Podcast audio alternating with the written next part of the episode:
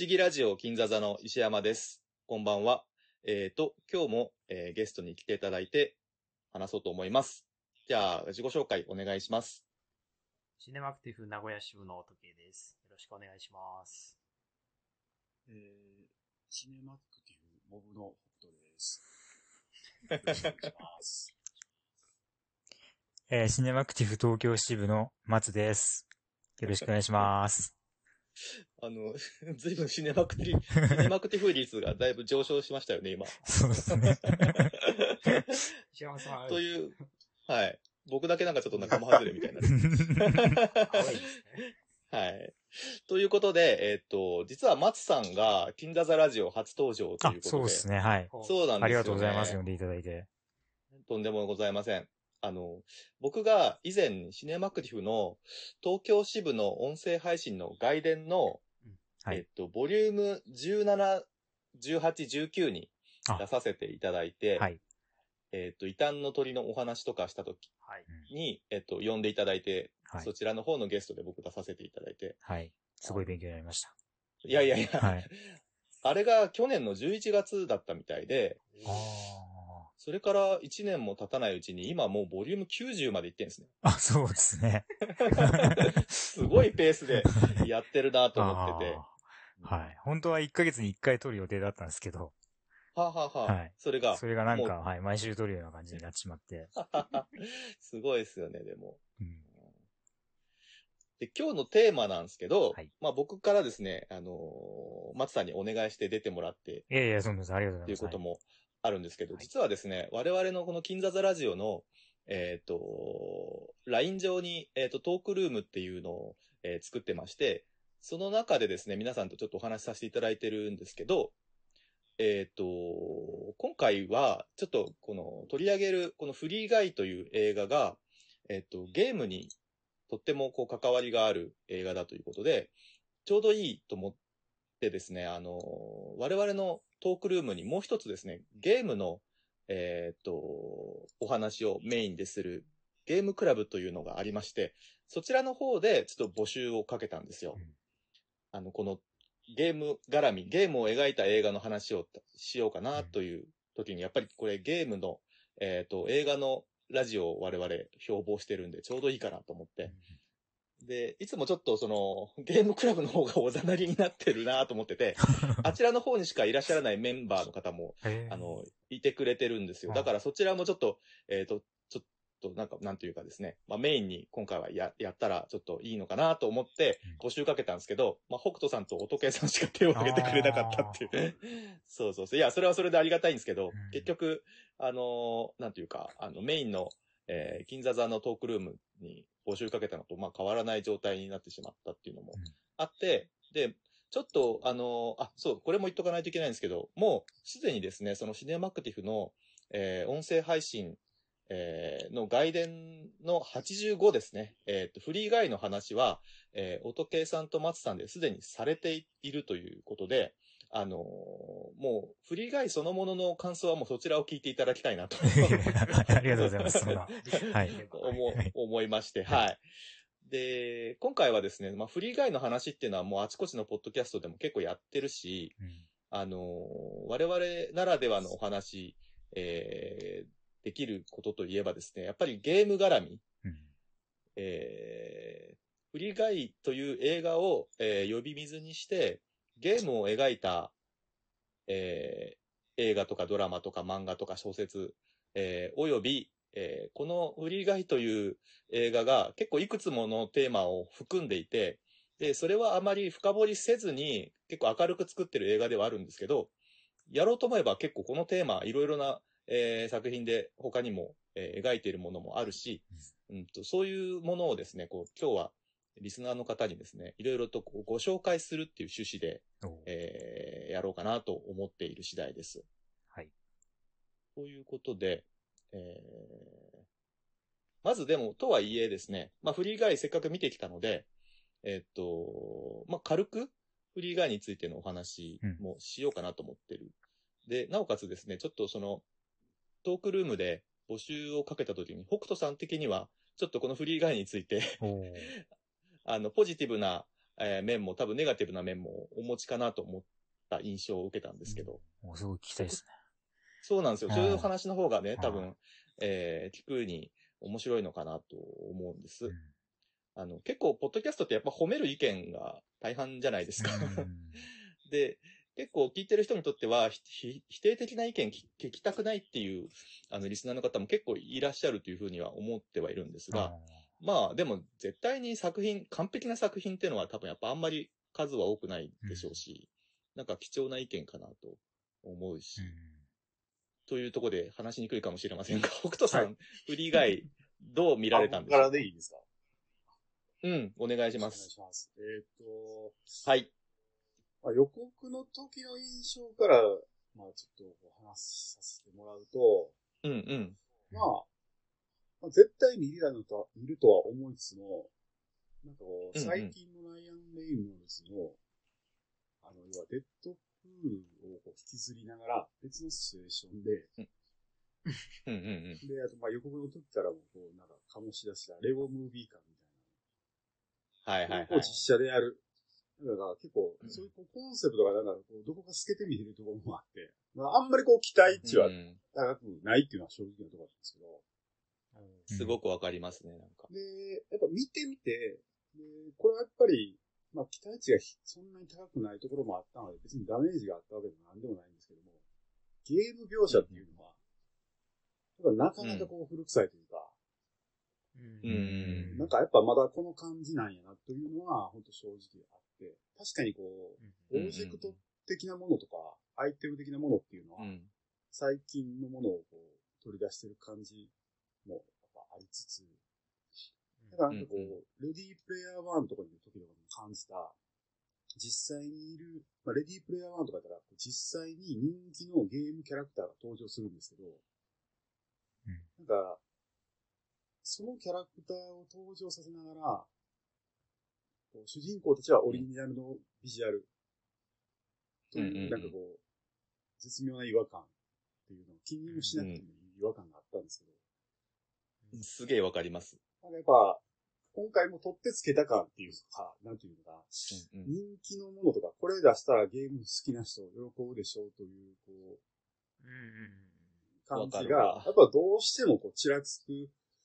まあ別にそれが何かこう、僕はノイズになるとかでも何でもないんですけど、ああ、やっぱゲームを使うとどうしても、うん。ゲーム好きが映画作るというよりかは、映画作る人たちがゲームをテーマしただけなんやろなというところをこう抜け出せないっていうのが、なかなかな、うんなと。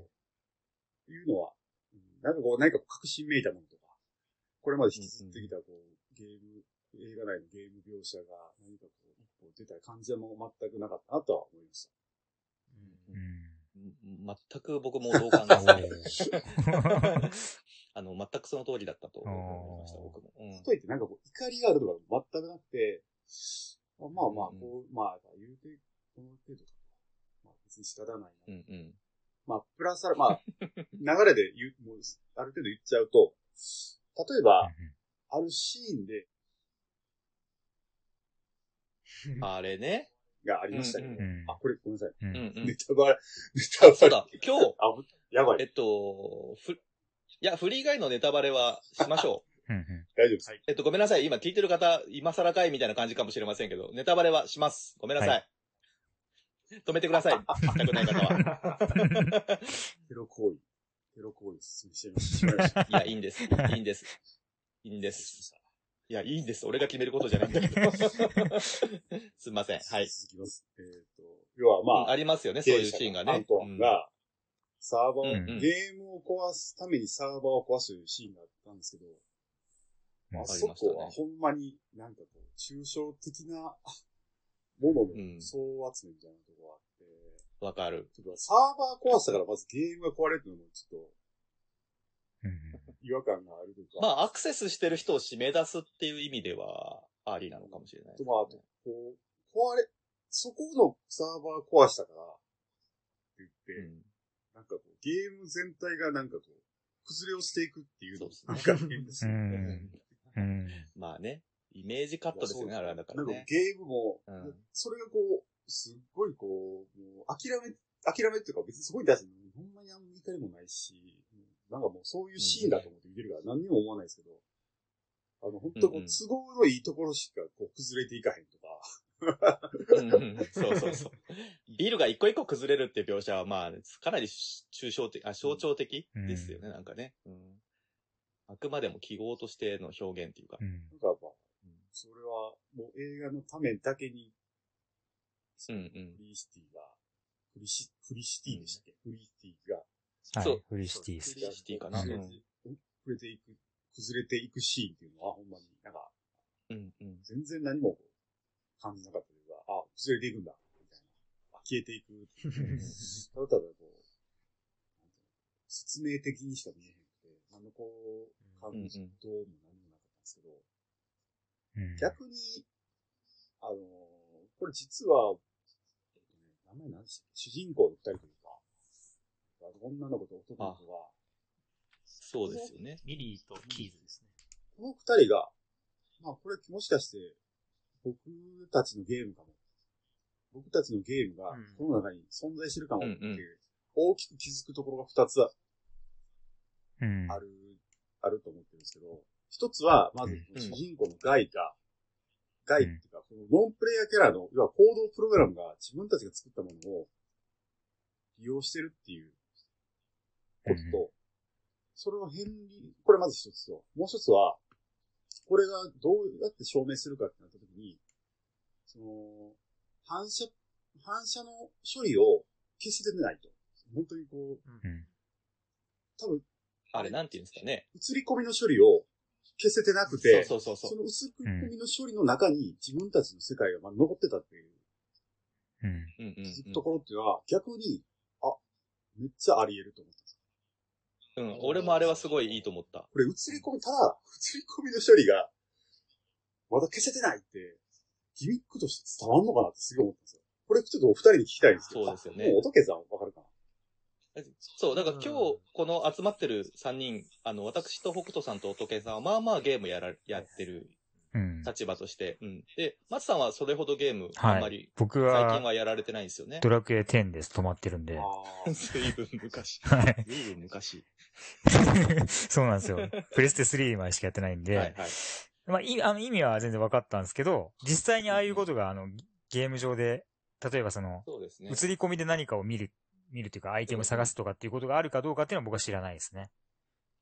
あれはだから、その、レンダリング処理っていうか、うん。ちょっと一昔前ですけどね、僕のね、あれも。だから最近だとなんて言うんでしたっけ？シェーディング、なんて言うんでしたっけ？ああいう風に、あの、はい。サイバー、サイバーパンクでも結構使われてた、あの、なんすごいパソコンが重くなるやつ、なんて言うんでしたっけ？あれかけてる時に、まあ、そのガラスへの映り込みの処理とかって、まあパソコンに計算させて、うんえーやるんですけど、そこまで、その上書き、うん上書きの、まあ漏れですよね、うん要はね。耳、まあ耳なし法一の耳に、あの、うん念仏書き忘れたのと一緒で。すごい、その通りですよね。うん そうそうそう。そ、あ、そこまでやってなかった、みたいな。やれよとか思いますけどね。うんそうそう。そこに昔の、えっ、と、上書きする前の世界がまだ残ってたという表現なんですけど、まあ、うまい、うまいことや、なんかこう考えたシーンだなってう、んああいうのは思いました。部分がねだから、しょうそうしょうもないから、そうそおすげえちゃんと、あり得るよな。う。しょうもないって言っちゃった。避けてたワードを言っちゃった。だから、あれですよね。ああいうのを全体的にもっと見られると、ゲームしてる人にとっても、あ、すげえこの映画作ってる人たちゲームについてすごく調べてるし、実際好きなんだろうなとかって思う部分ですよね。うんなんとなく。だからあの、インターステラーでっうん。ていう映画があって、基本的にこれネタバレありますねはしないですよ。えっと、はいはいはい。他の、いろんなことが結構高等向けなことは実はしてても、ブラックホールの描写はめっちゃちゃんと専門家に聞いてめっちゃちゃんとしてるみたいなすごい近い感じで。うんうんうんううん。んあれ、キップソーンっていうちゃんと宇宙物理学の人が入ってますからね。多分そこのアイデアっていうか、まあ、一応制作者の中にそういうのがあって、まあこれぐらいならいいんじゃないみたいなのは、ちょっとあ、これぐらいちゃんとやってたら、うんうん。この部分はちゃんとやったらいいんじゃないっていうのは、あったよな。全部はやっぱやるとややこしくなるし、難しくなるな。なんかこれだけしとこうっていうのあったんかもしれないですね。うん。多分映画のやりたいこと的に必要な部分じゃなければ、それほど多分、んまあやりすぎない程度で、多分まあ映画がブレてしまうことっていうのもあるかもしれませんね。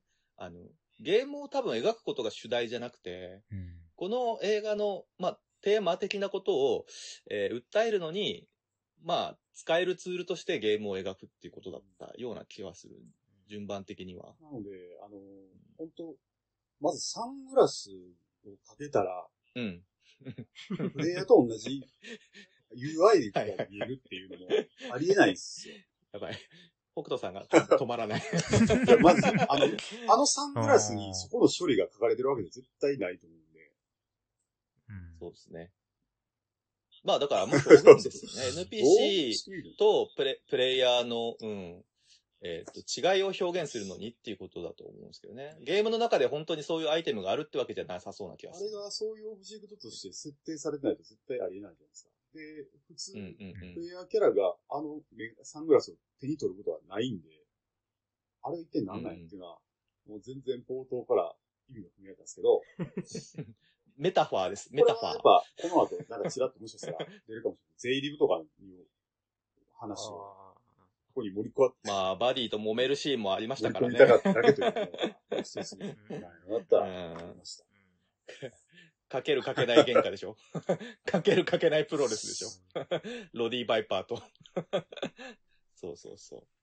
そうちなみになんですよね。さっきの映り込みの用語的に言うと、レイトレーシングのことですよね。あ、それそれそれそれ、うん最近よく聞くやつ。あ、うそれと、レイトレーシングっていうのが最近、こう生まれることによって、多分、映り込みのミスみたいな。今回のミスってのは、ほんまは、どっちかって言ったら、なくなるはずのは話だったんだうんうんでそうですよね。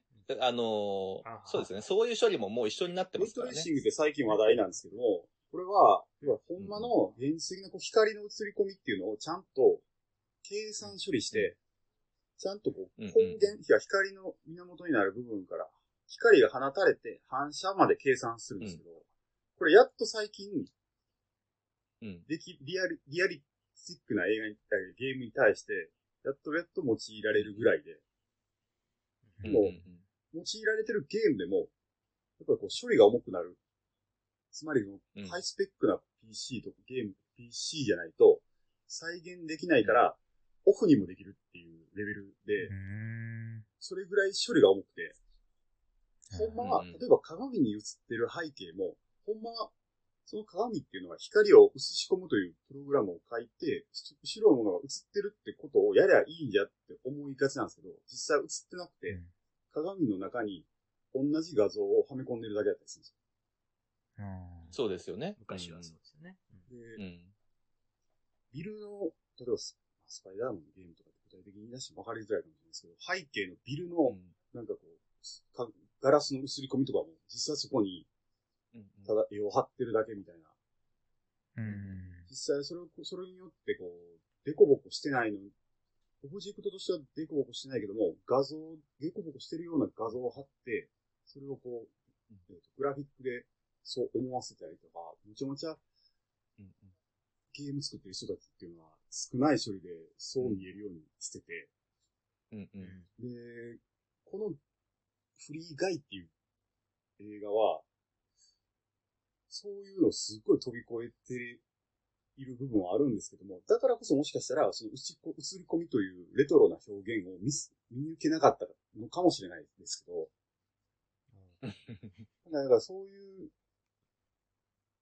なんていうの、よくわかってないんじゃないかっていうのと、よくわかってるのかなっていうのがすごくミックスされてて、うんなんかそれがしかも物語の大きなギミックになってるから、あなんかう。まくいってるよ一瞬見える。まあ別にそれは映画としては俺はうまくいってる、いってたなとは思うんですけど、というふうには感じました。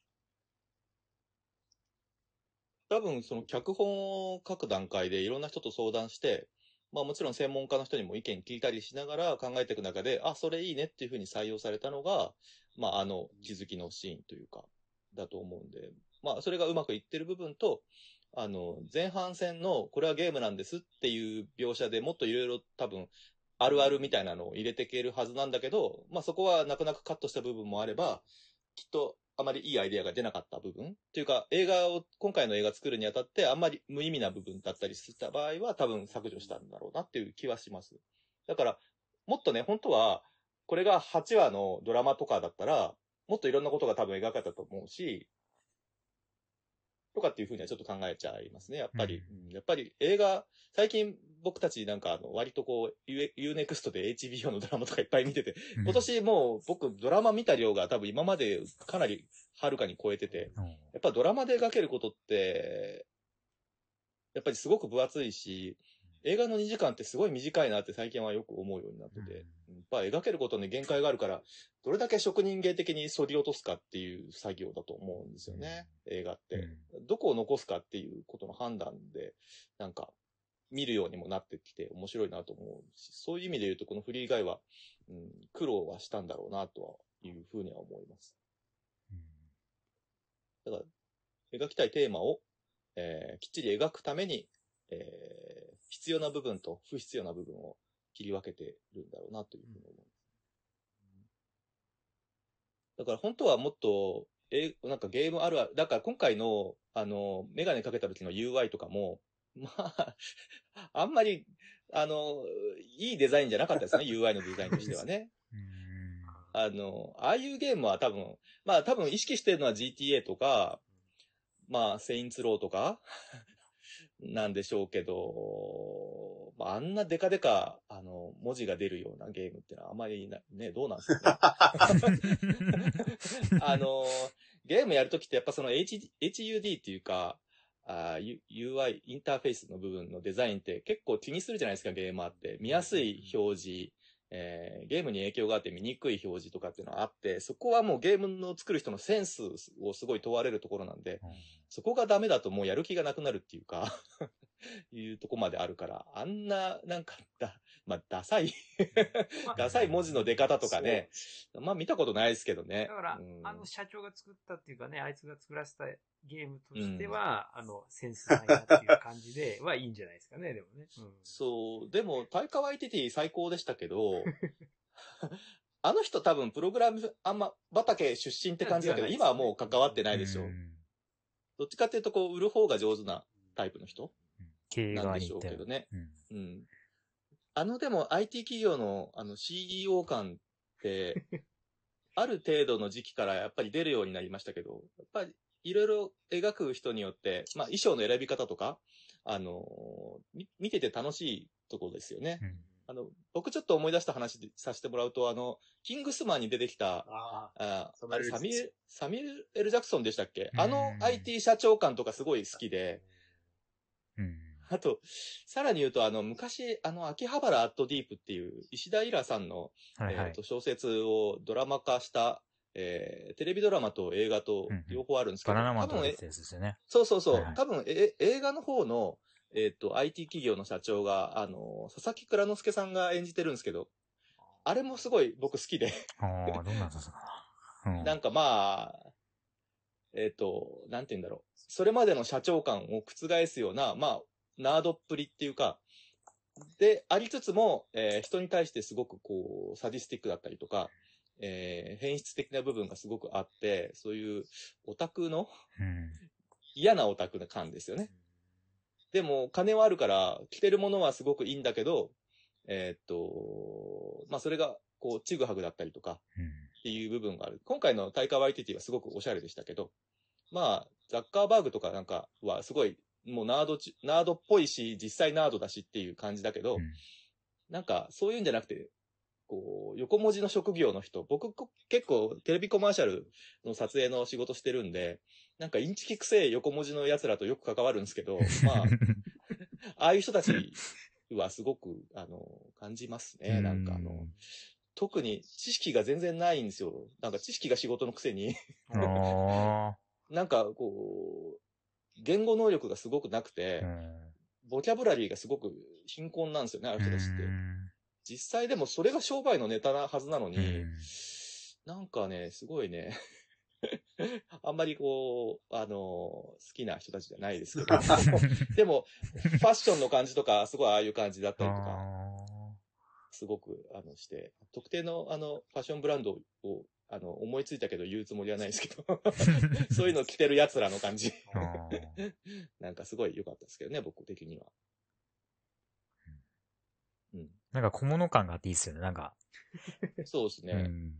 だから僕ね、あの、こんなこと言うとあれかもしれないけど、タイカー・ワイティティって、監督としてよりは、やっぱ俳優としての方がすごく、あの、好きですね。はあ監督としてのタイカー・ワイティティであんまり面白いと思ったことはあんまないんですけど、あ、の、しお芝居のしてる時っていつもいいですよね、あの人。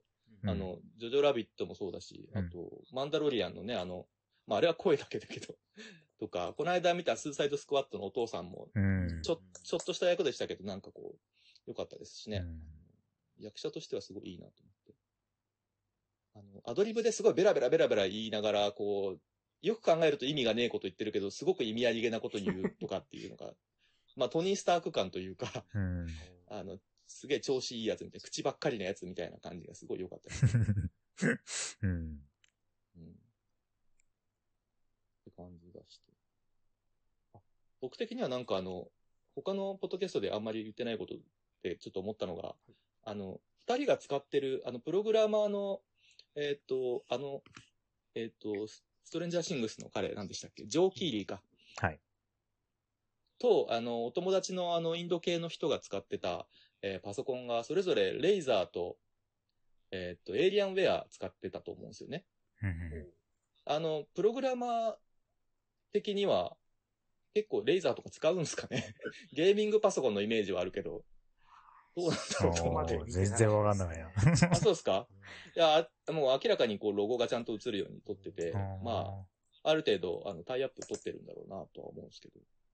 そそれでね、ちょっとなんでそれを思ったかっていうと、うん。僕この間、えーっと、ちょっと宣伝も兼ねて今言いたいんですけど、あの、はいえー11月12日にですね、うんあの、恋する寄生虫っていう映画が、えー公開されるんですけど、はい。えーっと、小松菜奈ちゃんが、うんえーっと、主演なんで、ぜひ皆さん見ていただきたいんですけど、はい。えーそこにですね、あの、なえーっと、何健人くんだっけ？林健人。林健人。林健人くんが主人公なんですけど、忘れちゃまずいですか。そうですよね。はいえーっと、が、まあ、ハッカーみたいな役なんですよ。えーまあ、クラッカーっていうか、あの、で、プログラムを書く、えー人なんでう、んそのパソコンを用意するときに、すごい予算がなくて、でも、ハッカーが使うパソコンってそれなりにいいやつじゃないとダメなんじゃないかなと思って、ちょっと苦肉の策でデルの、えーパソコン使わせてもらったんですけど、結構、あの、プログラム書く人、デル使う人っていうのがいるみたいで、うんちょっと調べて、それを、こう、あの、用意したんですけど。まあ、だから、エイリアンウェアは、は一応デルの、あの、パソコンなんで、うんあれかなとレイザーどうなんだと思って、いうのをちょっと今回思ったんで、ちょっと言ってみたかった。どうなんですかね。パソコンに全然詳しくないから何もわかんないですそっかね。僕はそのレイザーという名前を初めて聞きましたね。あ、本当ですか？あ、さっきのエイリアンなんでしたっウェア？けもう聞いたことないですね。あ、本当ですか？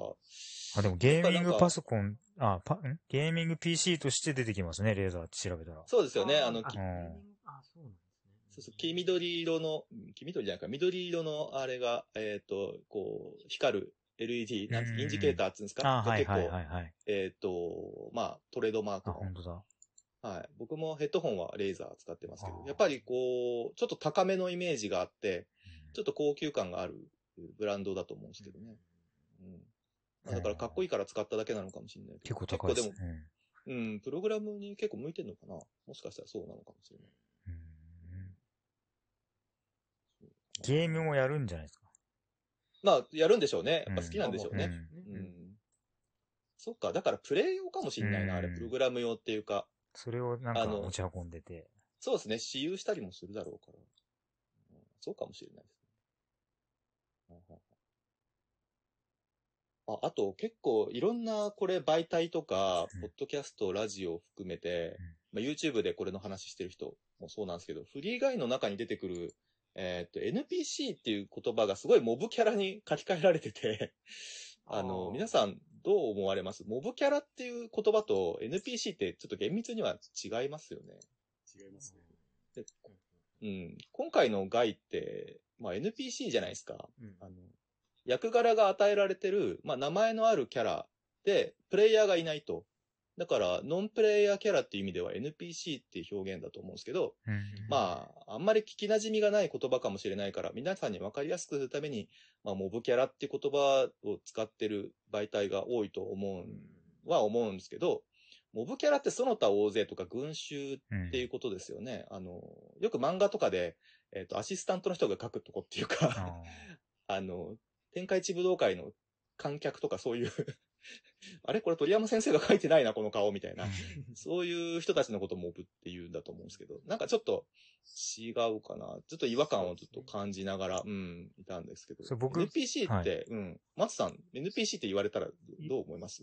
あの、略だとわかんなくて、ノンプレイヤーキャラクターっていうんだったら、まあピンとピンとくるっていうか、まあ意味はわかるんですけど、まあ、一発で言うんだったらモブってことなんですかね。だモブっていうのは、だから、僕がゲームやらないからわかんないですけど、あの、セリフもないような感じでうじゃうじゃいるやつがうんモブって感じなんですか？そうそうそう、そういうことだと思います。で、ドラクエで言ったらノンプレイヤーキャラクターっていうのは、その喋りかけたら話し返してくれるけど、まあ同じことしか言わないようなのが、っていうことですか？そうですね。そうですね。だからゲームにはあんまりそぐわない言葉なのかもしれないと僕は思います。漫画とか、えっと、映画とかですかね。エキストラの人たちって感じですね、イメージ的には。うん。うん、だから、ただ、この映画が抱えてる、その、えっと、一般の名もなき人たちでも、あの、人生はあるし、うんっていうことの意味で言うと、モブっていうのはまあ、確かにそうなのかな。うん我々もまあ、モブみたいなもんだしってういう、んうんことなのかもしれないですけどね。僕らが NPC ですっていうのはちょっと変ですからね、やっぱり。うん。そうそうそう。まあだから、あの、考えすぎっていう言われるだけの気もしますけど。ちょっと、でも言葉を結構大事にしたいタイプなんで。そうですね。うん、そうそうそう。振り返りの話。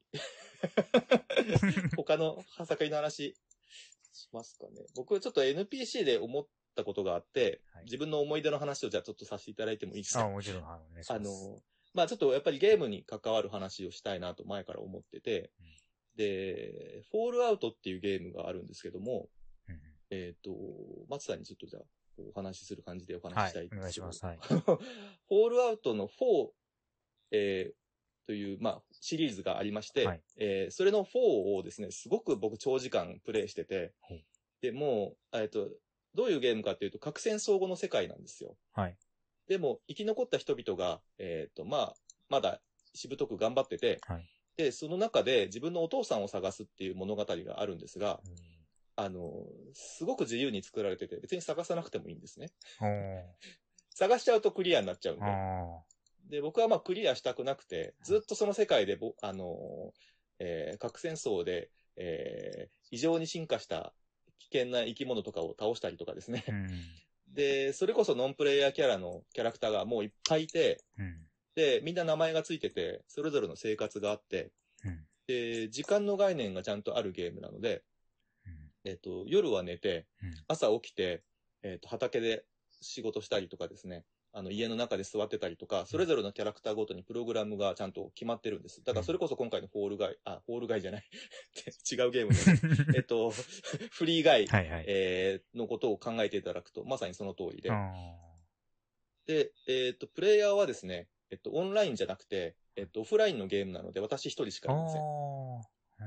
そこがもう今回の、えーフリーガイとは違うところなんですが、うんと、やっぱり NPC を殺すことができるゲームなんですよ。ゲームによっては NPC を殺すことができないゲームっていうのもあります。残酷なので。あでもこのゲームはちょっと大人向けなので、はいえーそれができるんですが、もう僕ね、このゲームをやめることが絶対できないと思った時があって、ちょっと怖くなったんですよ。というのは面白すぎて、あ。はい。え、でも時間は決まってるからいつか終わるんですよね。い。終わらないです。永遠に終わらないです。いえっと、ち寿命も永遠なんですか？や寿命という概念はないですね。あ、そうないでですよね、フォールアウトって。ないですね。ないですよね。こうはねやってないですけど、なないと思います。年齢がないので。うんあ、時間はある、時間の設定はあるけど、あ、あのーそうです。あのーそう、あの、昼になったり夜になったりあ繰り返すだけ季節が変わったで、りとかっていうことはあっては、も、そこまではななかったです。季節もなかったあ。季節もないんですか？ああの、天候の変化はいろいろありました。雨が降ったーりとか。あー、そういうことでも、雪が降って積もったりとかはなかったはず。じゃあ、年も取ったりもしないし、そう。あだからね、僕はそのゲームをやめるために、あの、ゲーム的自殺をしようと思って、あの、一つ思い立ったことがあって、あの、す出てくるすべての NPC を殺してしまおうと思ったんですよ。すげえで、あのゲームの NPC ってパーマですって言って、あの、一度殺すともう蘇ったりしないんですよ。へえ。まあ、例外があって、ゲームの進行に関わる NPC だけは復活します。で、そうでないキャラクターは全員死んでしまうので、全員死んでしまった世界はもう多分、あの、僕、楽しむことできないなと思って、確かに。そこまで考えてやり始めたんですけど、で、あの、もうものすごく強くなっちゃうと、あの、村の人間殺すと、やっぱ警察が来たりするんですよ。へまあ、早い話が警察じゃないんですけど、え。はいはい。そういう村人が敵対してみんな襲ってくるので、うんあのーそ、それをですね、返り討ちにしちゃうっていう考えてて、うんで、そうなると、し手配書みたいのがもう皆さんに回って、どこの村に行ってもみんなが敵対関係になるっていう。あ、そんなところまでちゃんと再現そうなってるんですえーす。はいそう、だからね、まあそれも時間設定があって、あの、1日とか2日とか経つと忘れちゃったりとかするんですけど、あそうそうそう。だから全員殺しちゃおうかなと思ったんですけど、あまりにも大変でやろうと思ったら、時間がかかりすぎて、で、もう半分ぐらいまで、まあ半分も行ってないな。行ったところでもう、あの、さすがに僕このゲームもうやめました。まあ面白くなくなっちゃって。だから、まあある意味目的は達成したなとー。思って、もうあれ以来ホールアウト、えーやってないですね。あの、その後出てた石神が結構好きでやってる。あ、5とかもあるんですか？70、うんとね、あの、スピンアウトみたいな、あ、スピンオフみたいのがあって、それもほほとんどやんなかったですねう。んなんか今、画像検索で見たんですけど、はいなんかこう、はい。大敗した世。界みたいな。はいだから、ゲームしてる人にとっての NPC って、なんというか、あんなにいじめたなとかっていう思い出はやっぱりあるんで、うんあの、このフリーガイっていう、あの、映画見たときに、ゲームしてる人は結構それを思思ったりすることもあるのかなと思って。劇中でも結構いじめてるっていうか殺したりなんかしますね。うんですね。うんあの、やっぱり、もし今回みたいに NPC に命があるってことになってしまったら、ゲーマー的にはやっぱり怖いですね。うんあの、ゲームにまつわる怖い話っていうので、NPC がじ反抗してきたとかっていう話があったら結構怖いなと思思いますね、やっぱり。あの、階段として。そう。そう。だから、プログラムに過ぎないものに命が宿るかもしれない。あーそっかゲーマーにとったらちょっと怖いんですね、この映画。うんホラホラーだと思う。だから、だからそういう部分をね、あの、掘り下げていくこともできた映画なんだけど、うんまあ、もちろんこの映画にとってそれがね、あの、多分、あの、有益ではないのでやめてるとは思うんですけど、結構いろいろなテーマを、えーこの映画は実は、えー内包してて、うんそれを一つ一つ、えーつまんでいくと、まあ、いろんな、そっちをテーマにした映画とか他にもいろいろありまして、うん。そういう話を、えーっと、まあ、もうしたいなと僕は思ったんですよね、今回のこの収録に関しては。うん。だから、なんというかですね。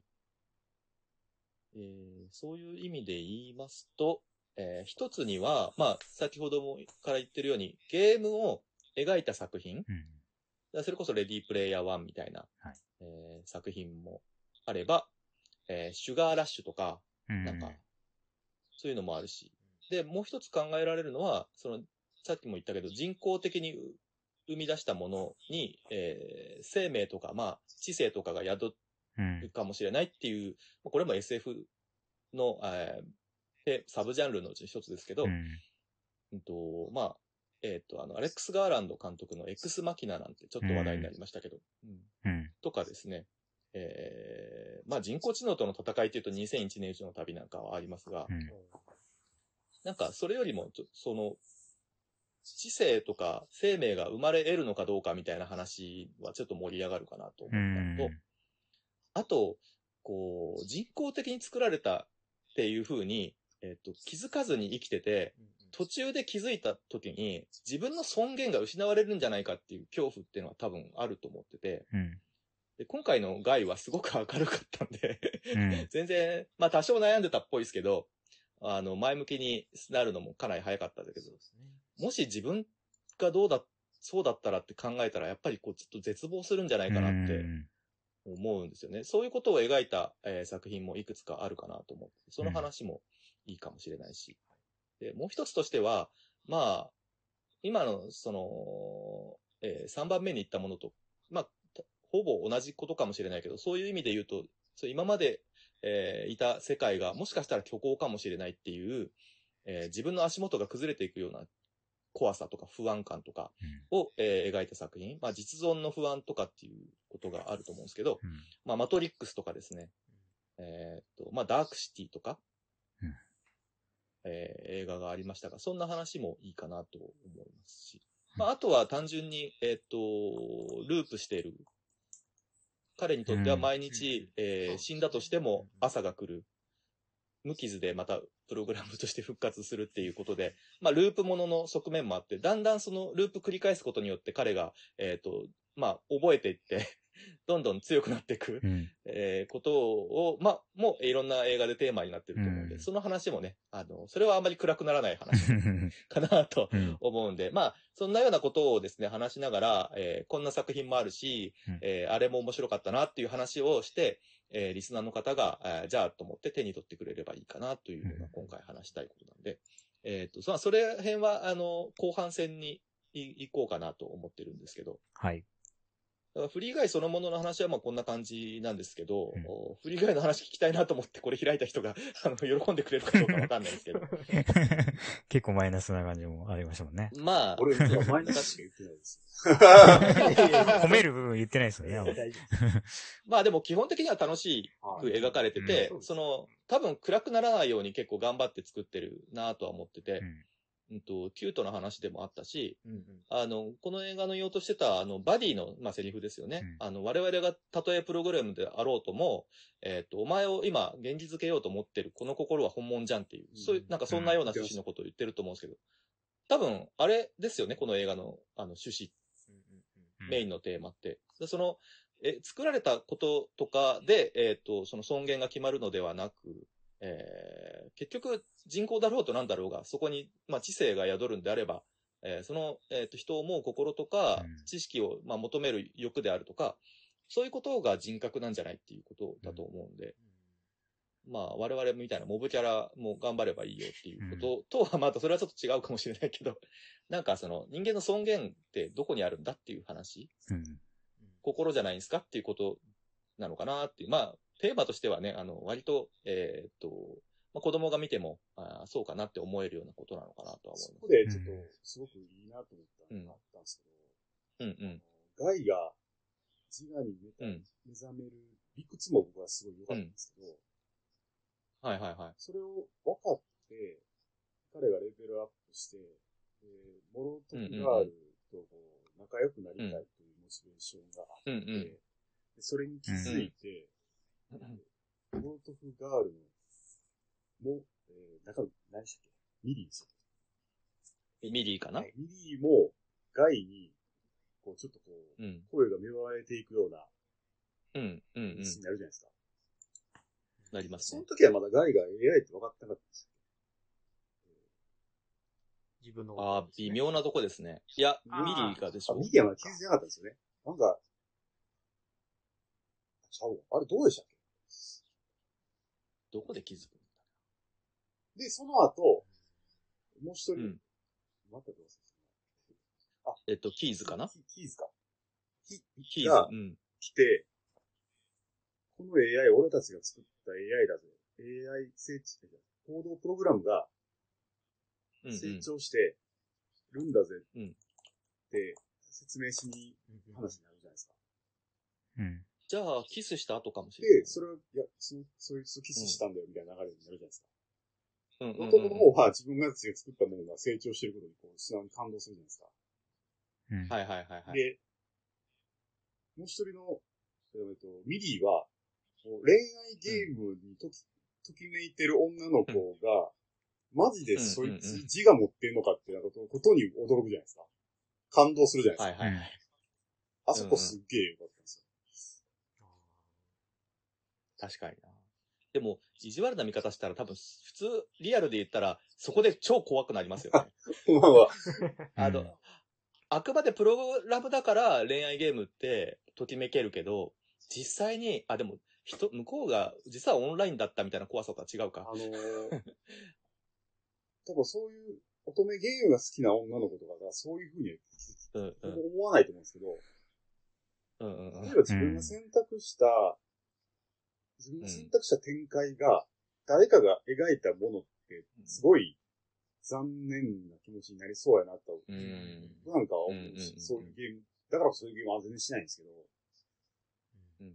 それがもしその AI が自分で選んで、そういう展開が導かれていくなら、それはそれで面白いなと思うし、無限に可能性がある。そのゲーム、うん、めちゃくちゃ面白そうです。多分、うんそのね、その多分ゲームプログラムとしては、プログラマーとしては、そんなことができるなんて、もう作れるなら作ってみたいと思うもんなんやとは思うんですけど、多分まさにそれが、自分が、ミリーはそのゲームを今自分でやってるというか、感動に陥ってて、うん。うん確かに。あの瞬間はなんかね、二人が、うん。二人がこう、そ様々なこう感動をしてて、すごい面白いシーンだと思います。うん実際あのゲームに使うための、えっ、と人工知能とかの研究は結構してて、なんかどっかで最近読んだ発表で、もうやっぱ、まあやっぱり受け答えですよね。あの人間が、えーした質問に対して、えー実にそのコンピューターらしい答えじゃなく人間らしい答えを返せるかどうか。うんまあそれもあくまでもプログラムに過ぎないんですけど、まあでもそのプログラムされたことに過ぎないから、こう逸脱してほしいわけですよね、人間はね。うん人工に作った時に。予想もしなかったような答え。あでも、最近、まあでも、どんどん進化してて、チェスやらせたりとかっていう、まあ専用のね、あれもあるけど、なんだっけ、受け答えが自然にできるようなプログラムなんかできたみたいなニュースありますよね、たまにね。チューリングテストみたいなことで。そうですねそれでそうですね。うん。ククリアブレードランナーですね。うんうんうん。まあ、X マキナもそれを描いてましたもんねう。ん。うん。なかなか、あの、SF ってやっぱりちょっとそういう、でもこれ、い行くと哲学とか、宗教の話とも切っても切れない関係があって、ううん、ん。突き詰めていくとやっぱりそその辺にたどり着くのかなとは思うんですけど、まあそれがうん、うん、SF ね、うん SF のものって往々にしてそうかなとは思うん。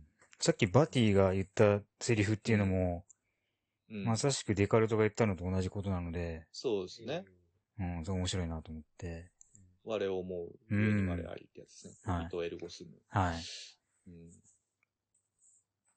だそれをただ単に、まあ制作者がそういう風にプログラムしてるうん。だけだとしても、それを選択したっていうことは、だ知能があ、始まったかどうかの判断ってすごく難しいなと思ってて、うん。その知性ってなんだろうっていうと、やっぱ好き嫌いがあるってことなのかなって思うんですよね。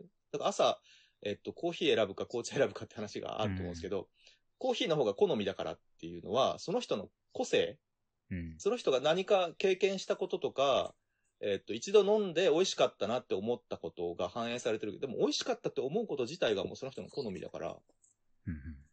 どうなんだろう。不思議。知性って不思議。認知が伝染していくのは面白かったです。うん。うーん。キャラ、キャラ、え？マキアートを作りたいみたいな感じだっけ？うーん。言ってましたね、なんか。いや、もっとなんか長ったらしかったですよ。ヘーゼルナッツとかなんか言ってたけど。で、あの、ブロンドヘアの、ブロンドヘアでしたっけ？なんかちょっと、ああ、いましたね。ちょっとあのープレイヤーに、あの、惚れるようにプログラムされてる女の子が子ですよね。自助伝みたいなっていうのが、はいはいはいあはい。あはいはいはい。ギャグでうんうんうんうん。確かに。まあ、僕的に言うと、あの、その辺はもちろん面白かったけど、あと、あの、レファレンスにもう喜ばなくていいんじゃないか話っていうのがあって、あの、まあ、要は今回ので言うと、まあ、ハルクとかう、ん。うん。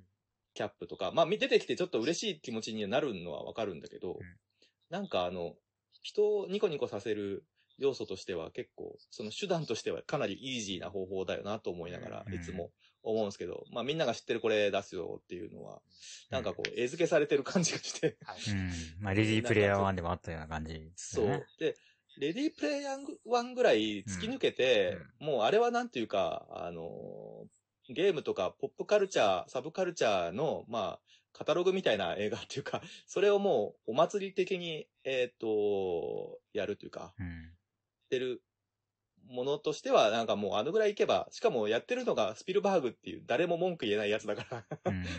もうあれはね、なんかすごくいいですけどね。うんで、も、まあ、出せって言われるでしょうね、こういうのをね。うん。いやあれに関してはまあディズニーだし結構ねメタ的に見えるものがあって、まあもちろんそのギャグというか、その意地悪な部分はいはいはいを使ってるんやなっていう意味うんで、うんあのー例えばアントワンは、あの経営者は、はいはいはい。むっちゃ、なんていうの、こうグレードアップというよりかは、なんかこう自分たち都合のいい2を売りたかったわけじゃないですか。はいはいはいはい。で、それ、それによって会社がボロボロになっていくというところに、自分のこう、コピーが敵として現れて、それをうんうんうん返り討ちにするために MCU とかスターウォーズのアイテムが出てくる。というのが、要はこう、ディズニーの今を、こう、表しているというか、だからこの辺の、なんかこう、自己批評、自己批判、なんていうんですか。うんうんうん。まあもちろんその、喜ばしい、こうファン、ファン喜ばせ、見てる人を喜ばせるためのアイテムでもあるでしょううんうんけど、まあなんか、皮肉で出してる。アントワンがやりそうな商売って感じですよね。っていうことはね。あの、なんていうの、課金させて、えっと、みんな好きだろうっていう感じで、えっと、課金させて儲けるっていう発想。ゲームを面白くするっていうよりは、そういうなんか、ファンが簡単に喜びそうな方法で、えっと、お金を払わせる作戦を立てそうな、あの、タイカ・ワイティティのキャラクターみたいなのも、えっと、あれでは、もしかしたら感じるのかもしれないですね。だとしたら超成功してる。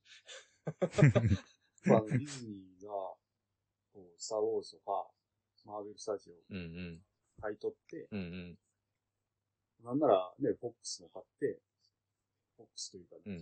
えフォックスか。二次的フォックスか。もう買って、買いました、買いました。うん。で、それによってこの世界が守られるみたいな、なん、このこう、なんていうの、自分たちのやっていることを、いや、はいはいはい正しかったでしょって言いたげな、この感じ。はいはい。セルフディフェンス的な。だかそれがね逆にこう、ライアン・レイノルズが主役の映画でやることによって、うんうんなんかこう、うんうん自分たちへのこう皮肉にちゃんとこう見えるっていうのが、絶妙うん。なバランス確かにね。